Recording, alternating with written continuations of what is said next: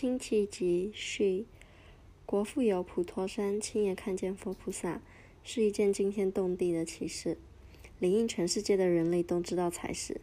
但我问过许多佛教徒，都说不知道，使我十分惊奇。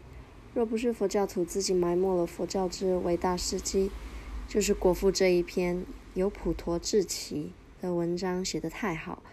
因为写得太好，文字必定很艰深。文字写得艰深，所以人们就看不懂。因为看不懂，所以就没有人肯看。因为没有人肯看，不但教外人不知道，连到佛教徒本身都不知道，那就难怪佛教的真人实事不能弘扬出去。国父是民国时人，民国时人的文章总比不上唐宋时人的文章写得更为艰深。那么，高僧传、神僧传和居士传等等传记都是唐宋人时人的文章，那就更加无人看得懂了。近年以来，虽然有许多擅长人翁印诵经书，但是看得懂的人可能没有几个。因为看不懂的缘故，收到经书以后。只有束诸高阁，当作古董看待。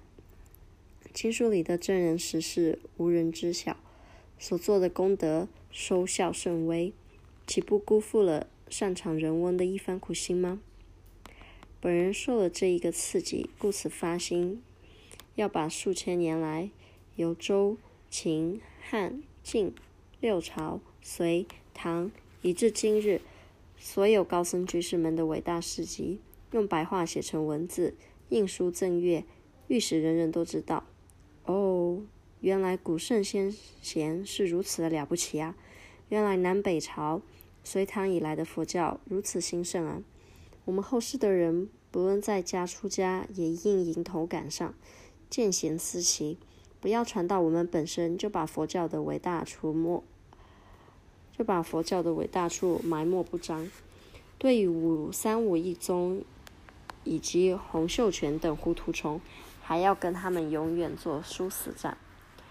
本集除了佛图澄、鸠摩罗什、道安、慧远、真谛、法显、傅代士以及唐玄奘等高僧的事迹，已经有许多大善知识写过专书流通，不再复述以外，其余尽量搜集编述成书，共有三百二十二篇。三十八万字，御史佛教徒以及非佛教徒人手一本，都知道佛教的伟大。在这末法时期，虽然成道之人正如凤毛麟角，不可多见，但古人之伟大成就，不能让他埋没于废纸堆中。这是本人编述《经奇集》的主要动机。本集除了大题目以外，另编就小题目二百一十五条。预知本书是否值得一读，请先看看小题目吧。小题目如下：国父见其观境灵感，观音下凡，于览观音，可有观音？文殊开顶，文殊现身，普贤受戒，前三后三，猛将为僧，胡僧转世，为善升天，天雨百花。天花遍时，天乐铿锵，异香满室。钟鼓自鸣，佛像生莲，佛像有灵，佛像搭船，佛像流汗，佛像说话，佛像能行，化佛接引，念佛生息，蒙佛受记，佛手摩头，叩冰古佛，石像流泪。神像点头，天国观光，佛国观光，地狱观光，余山泛拜，善神守护，神兵助阵，神仙花园，雨神干杯，鬼神莫测，山神种菜，庙神借肉，拆毁神像，入定出神，四川神灯，纵穷归狱，米仓常满。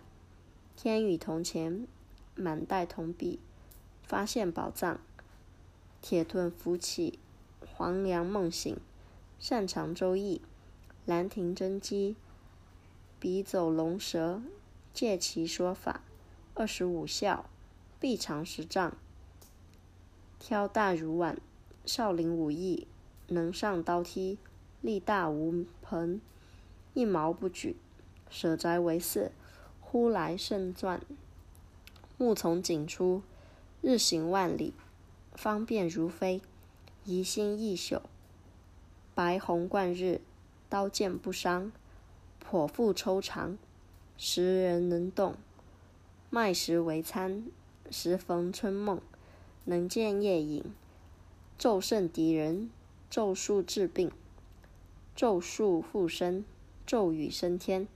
尖椒鲫鱼，狐狸归一，老鸦成精，猴子能言，一鸟悲鸣，牛头有尾，兽作人语，鹅爱听经，虫蚁搬家，大树搬家，产检有佛，变序还在，生人面苍，沙罗奇树，大树交叉。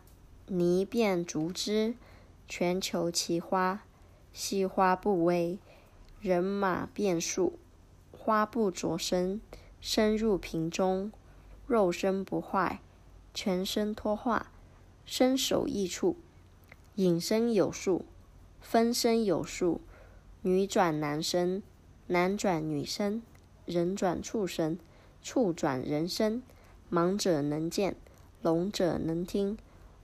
活者能走，哑者能言，医好鼻炎。老虎归一，老虎驮金，四虎不吃，骑虎难下，解虎绝门。西藏变虎，虎如家畜，壁虎爬墙，变异生死，生死自由。盘膝而死，跪着而死，倒立而死，直立而死。食毒不死，殉葬不死，死后复活，死后重逢，死后变鸡，死变白骨，死作阎罗，死后报信，死后为神，死于复活，死入泥某，达摩未死，奇花绕尸，尸缩三尺，尸缩如豆，尸体放光。借尸还魂，赤品之家，阳谷人家，女子成道，女护法神，天女送饭，在世女儿，两代母亲，美女射夫，关山产子，七世为昌，乳牙复出，眼复光明，肌肉全空，舍烧不坏。心烧不坏，我是舌头，变伪丈夫，天眼天耳，他心智通，宿命智通，漏尽智通，能知未来，舍利放光，舍利去来，擦得舍利，吐出舍利，灯花舍利，神木放光，地象发光，火光三昧。上品上身，中品下身，良物给钱，超度亡魂，欲知实质，看见亡夫，隔音之谜，投胎转世，前章中仓，不入涅盘，阎王增卷，失卷得难，成空不虚，成度渡水，火面行走，河水断流。开水洗澡，移山变海，小水成湖，枯山得泉，求雨得雨，入水火定，人鬼交谈，对鬼说法，与鬼辩论，鬼怕和尚，龙精食人，龙神得救，邓后变龙，文心雕龙，入定降龙，盲蛇变石。龟蛇受法，深入禅定，在世孔明，后汉时人，天人转世，海印三昧，三千多岁，福禄寿考。中华民国六十九年庚申五月八十二，林中山莫正喜序，于台南市的小施家院。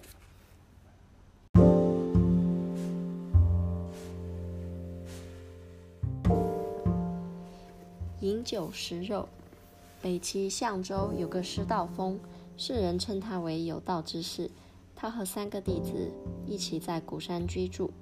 道风不求名闻利雅，但对于炼丹、医药、占算和看相等等世间技术无不精通。当齐高帝在并州叶郡的时候，常常会去探访道风。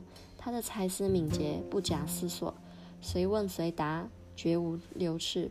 有一次，齐高帝请他喝酒，有蒸肉做下酒的肴馔，所有酒肉都放在他的面前，又频频劝酒劝肉，他绝不推辞，居然大饮大嚼，致令齐高帝大笑起来。但是道风并没有向他表白。齐高帝去了以后，他对弟子们说：“快把床头的东西搬去吧。”弟子们掀开床头的被席。原来他刚才所食的东西竟在这里，好像并没有嚼过的样子。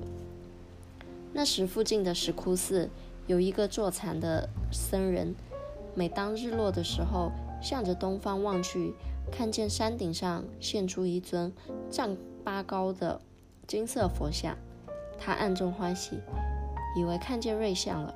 从此天天向着那个山头礼拜，拜了两个多月。又一次在房中睡觉，忽闻枕头里有人说：“天下何处有佛？你现在就是佛了，不要轻视了自己啊！”他听了枕中人的说话，以为自己真正成佛了。从此，对于其他的僧人视如剃唾，常在大众面前指着自己说：“你们认识真佛吗？泥塑的、木刻的、纸画的。”既然不会生说话，当然就没有思想啦。你们现在见到真佛还不知礼拜，以为我是凡夫，你们会堕地狱的。他时常对人说出这样一大堆的废话，可是他的眼睛已经变作赤色，叫骂无常，好像疯子一样。合寺的人怀疑他患了禅病。有一天，他走到道风那里去，道风问他。最近两个月以前，你是不是看见东山上有金色佛像呢？又问你是不是从枕头边听到有人叫你，马上就是佛呢？僧人说：“你所问的确有这么一回事。”道风说：“这个是风大不调，扰乱了你的心，如果不早早医治，你会发狂乱跑的。”于是便把针灸的针。为他插了三处，病就好了。到了临终之前几日，他对弟子们说：“我居山的日子久了，你们天天要提水，上上落落，很辛苦啊。我没有什么酬答你们，只有一口泉水可以给你们。有了泉水，就不要上山下山，免却多少麻烦。”说过以后，指着灶旁的山岩，果然有泉水流出。水质清甜，不增不减，直至现在还是涓涓不息的流着。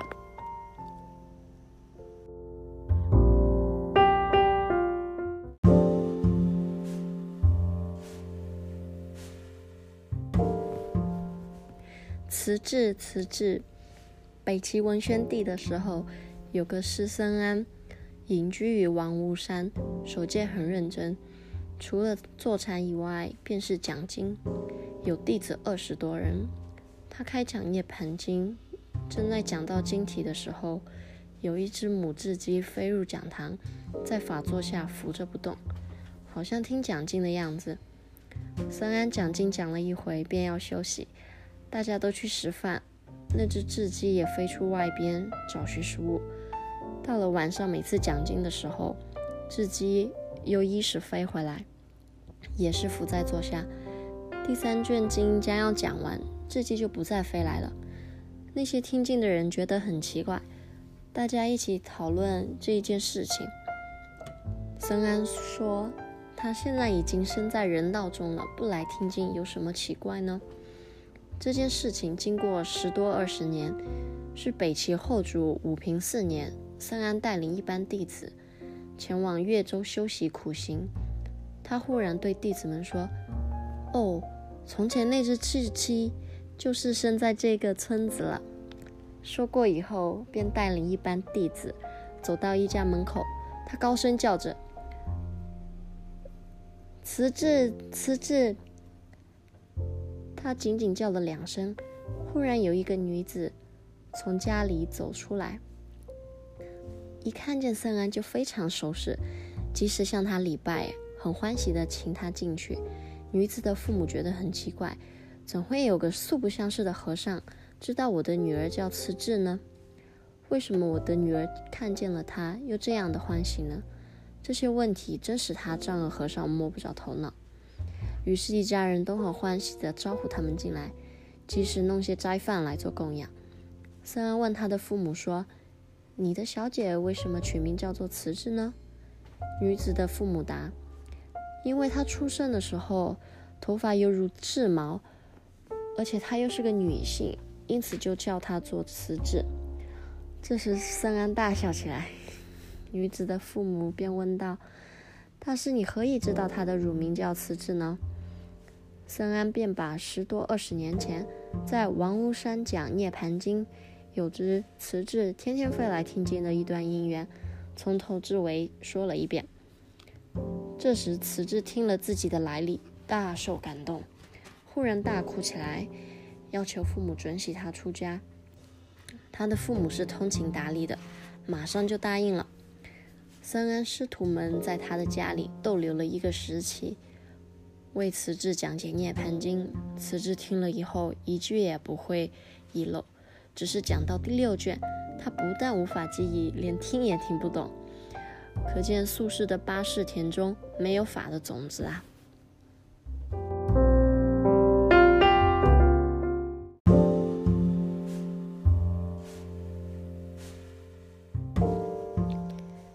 县官死后变成女子。二十四时，北时李从传载北齐时有个李树做临漳县官，因为犯了罪被收监。死在监狱里。李树的妻子袁氏因为丈夫死了不能守节，改嫁给赵启。有一晚，袁氏梦见李树对她说：“我福伯来是做女子，托生姓刘的家中，明天一早就出生了。可是姓刘的家里贫穷，不能养活我。我与你有过夫妻的情分，因此来告诉你，请你把我娶回来收养。那个姓刘的。”住在七地坊十字街南东入一条穷巷便是。袁氏听了不敢答应。李叔又说：“看你的意思，好像惧怕赵先生的样子。没关系，待我再向他说说就是了。”就在这一晚，赵启也做了这一个梦，也是请他收留。赵启睡醒以后，把这个梦转告袁氏。袁氏说。是的，我也做了这一个梦。到了天亮，袁氏带些金钱布匹到姓刘的家里去，果然在这一日清晨生下一个女孩子，于是向她讨回来，养大后嫁给人。根据历史的记载，还有晋朝时的杨户和包建，也是由前生转世来的。可见轮回之说虽然出自佛教，但儒家的书籍也有记载。可见轮回之说真实不虚。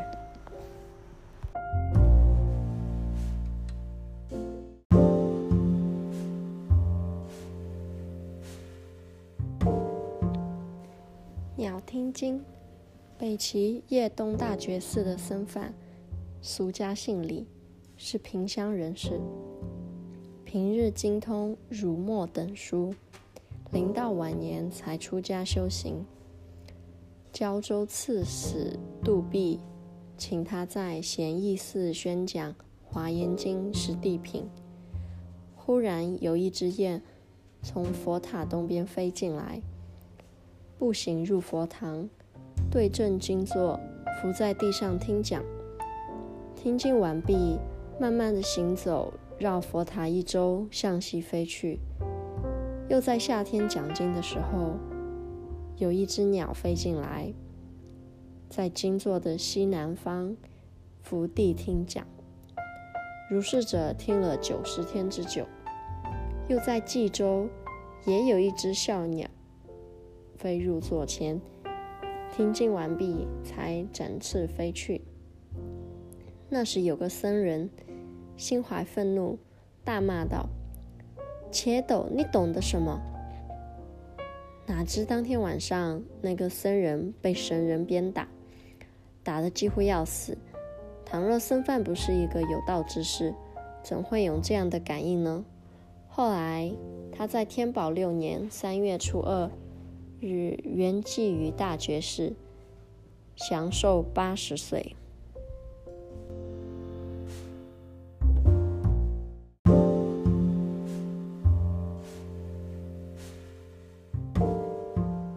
玄陀罗尼门，天台宗二祖慧思禅师，俗家姓李。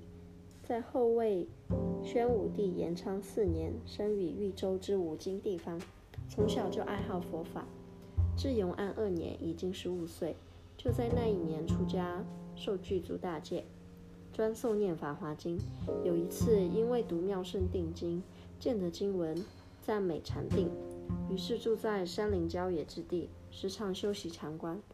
后来往北齐参拜慧文禅师。慧文禅师的俗性以及出处如何？因为北齐时局很混乱，无从考证。他因读龙树菩萨的中论，论中有一首偈说：“因缘所生法，我说即是空，亦为是假名，亦是中道义。”因此，他就误入一心三观的宗旨。他的三观，第一是空观，空观属于真谛。第二是假观，假观属于俗谛；第三是中观，中观属于第一义谛。或者用次第三观，从假观入空观，从空观入假观，从空假观入中道观；或者用通向三观，一空一切空，假观与中观一起入于空观。一假一切假，空观与中观一起入于假观；一中一切中，空观与假观一起入于中观。或者用一心三观，于一念心中三种观法一时齐备。这个三观方法就是慧文所创立的。自从二祖慧思到了北齐。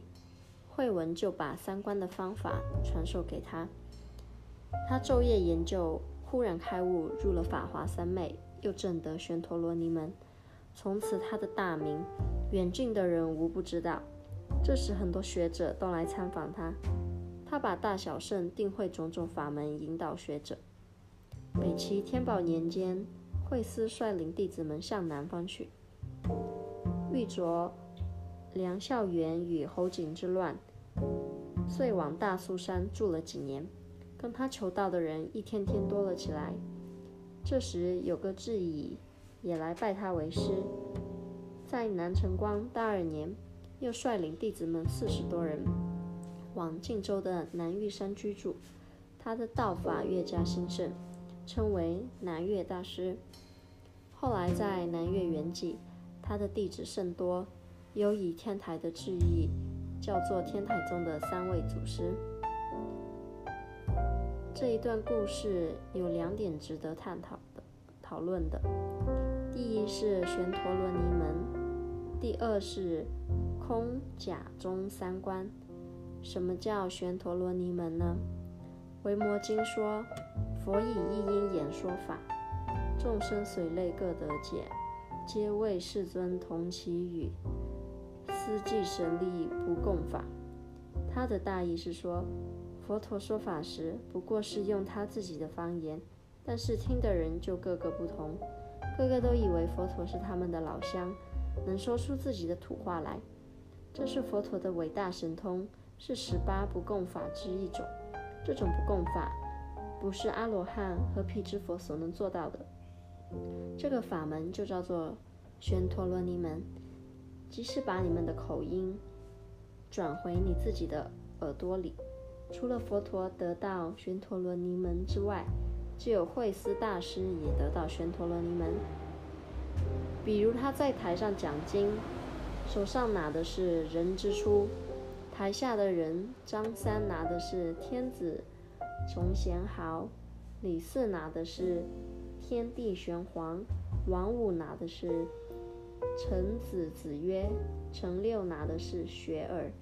有人拿的是《仙境》，是《孟子》，是《关渠》，是《易经》，是《左传》，是《春秋》《礼记》《庄子》《老子》《墨子》。千百个人拿着千百种不同的书籍，但是惠思大大师把手上的人之初一路读下来，台下的人个个听到大师读着自己手上的墨子、老子、庄子。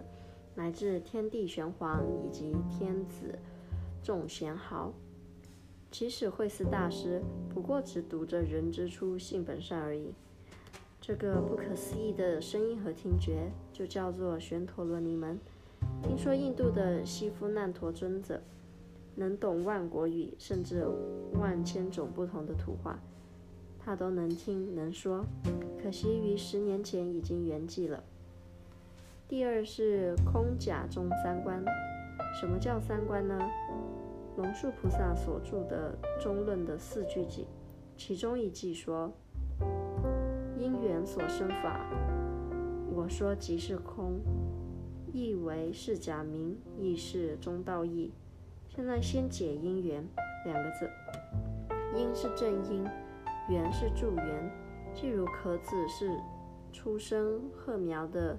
正因，其他如日光、雨露、泥水、肥料、空气、人工、天时、地点都是助缘。虽然有了壳子的正因，假如不播在田里，或者收藏起来，不给它有日光、雨露等等助缘，那些壳子、那些谷子必定不会发芽、长叶、开花和结实的。不单是谷子如是，推而远之，乃至宇宙间的一切事物。没有一件不要依靠因和缘而得生起的。若问宇宙万物从怎样成就的呢？